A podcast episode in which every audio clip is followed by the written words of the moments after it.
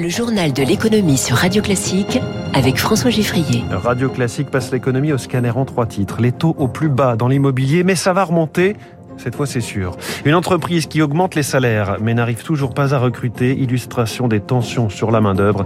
Et puis, voilà un secteur prometteur, mais dans une compétition mondiale féroce, la technologie quantique. On verra où en est la France un an après le plan à 2 milliards lancé dans ce domaine. Dans 5 minutes, le Focus Eco, Thibault Langsade, PDG de Lumines.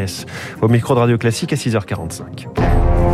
Radio Classique. Journal de l'économie qui démarre avec un chiffre historique 1,05%. Retenez-le bien, c'est la moyenne des taux d'intérêt pour le crédit immobilier selon les tout derniers chiffres de l'Observatoire Crédit Logement CSA. Bonjour Eric Mauban. Bonjour François, bonjour à tous. Il faut bien le retenir, hein, ce 1,05%, car ce sera bientôt du passé. Effectivement, ce taux est le plus bas depuis les années 50. Tous les taux d'emprunt sont inférieurs à ceux de l'inflation. C'est du jamais vu depuis les années 60. Il faut y voir la conséquence de la concurrence bancaire très vive qui accompagne une reprise de la demande de crédit. Sur l'ensemble de l'année 2021, 190 milliards d'euros d'offres de crédit ont été acceptés. C'est un peu plus qu'en 2019. Cela est lié à la bonne tenue du marché immobilier et à des taux d'intérêt toujours très bas. Cependant, selon Crédit Logement, la tendance pourrait en effet s'inverser. L'organisme table sur une hausse moyenne du taux euh, de 20 à 25 points de base cette année en raison d'une tension sur les rendements des obligations à long terme. Mais attention, hein, pas d'inquiétude à avoir. La concurrence bancaire et l'encadrement du crédit devraient continuer à permettre de conserver des taux d'emprunt très attractifs. Éric Mauban pour Radio Classique, 20 euh, à 25 points de base, ça nous amènerait donc à des taux entre 1,25 et 1,3%, ce qui serait toujours très bas, mais déjà beaucoup plus haut que 1,05. On faisait le point des 6 6h30 sur les annonces du Premier ministre. Il y a notamment cet assouplissement futur du télétravail. La règle prévoyant trois jours minimum de télétravail obligatoire par semaine est prolongée, mais elle prendra fin le 2 février. Une mesure que salue Jean-Eudes Duménil, le secrétaire général de la CPME.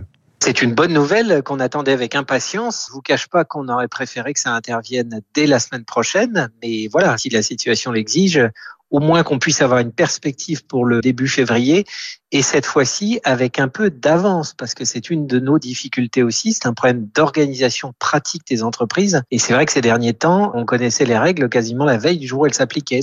Quand vous êtes par exemple coiffeur ou que vous avez un pressing ou que vous êtes restaurateur, le télétravail des entreprises autour de vous, ça a des conséquences et des conséquences économiques celle-là. Donc ça sera très bien que ça prenne fin. Jean-Eudes Duménil, on parle souvent des difficultés de recrutement dans l'hôtellerie-restauration, mais la problématique est bien plus large et en augmentation.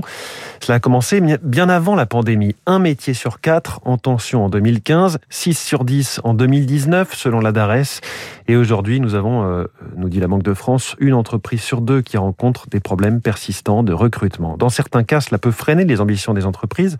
C'est le cas de Paraboot, marque de chaussures française haut de gamme dont l'usine est située en Isère. Émilie Vallès. Paraboot enregistre 35% de ventes en plus sur un an. Pourtant, l'entreprise doit freiner son développement car elle manque de bras pour fabriquer ses chaussures.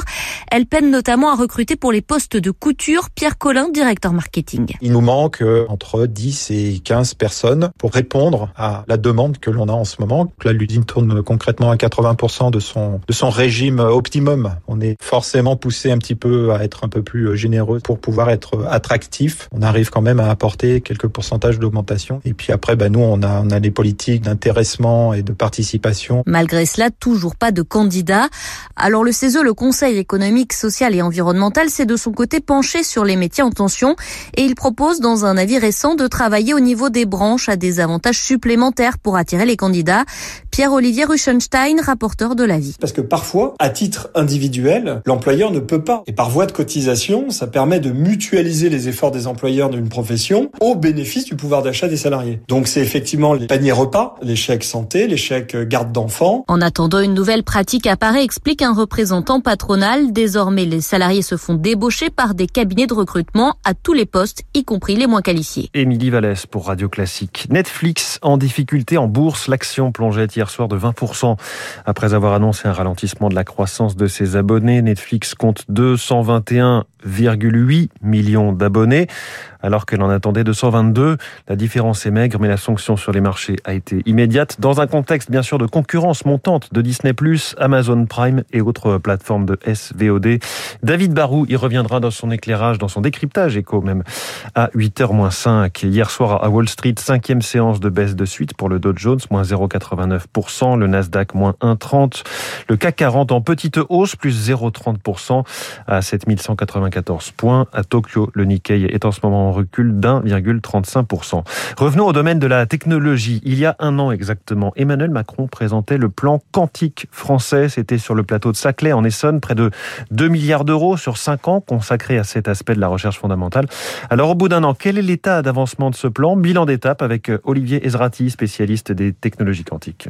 La première composante, c'était le financement des programmes de recherche prioritaires qui ont été annoncés en septembre dernier par la ministre de la Recherche et de l'Enseignement supérieur. Il y a ensuite eu des partenariats internationaux qui ont été lancés notamment avec les Pays-Bas et l'Allemagne, notamment dans le cadre du lancement d'une plateforme de calcul hybride qui va être hébergée par le CEA à Bruyères-le-Châtel. Il y a eu pas mal d'aides aussi pour les startups. Une grande partie de la feuille de route est respectée, mais euh, les résultats, faut attendre un petit peu. Hein. C'est un plan qui portera ses fruits euh, dans le meilleur des cas dans 5 ans et peut-être même plutôt dans 10 ans. C'est un plan long terme. Olivier Ezrati. Après la Chine, voilà que la Russie veut interdire l'usage des crypto-monnaies. La Banque centrale russe recommande cette mesure, mettant en cause la menace sur le bien-être des citoyens russes et la stabilité du système financier. Selon Bloomberg, ce sont en réalité les services secrets du pays qui poussent pour une interdiction, voyant dans les cryptos un, outil de financement de l'opposition. Je vous en reparlerai dans les spécialistes à 7h40. Pour l'heure, il est 6h45 et dans un instant, nous sommes avec Thibault Langsade, PDG de Lumines, qui est déjà dans le studio.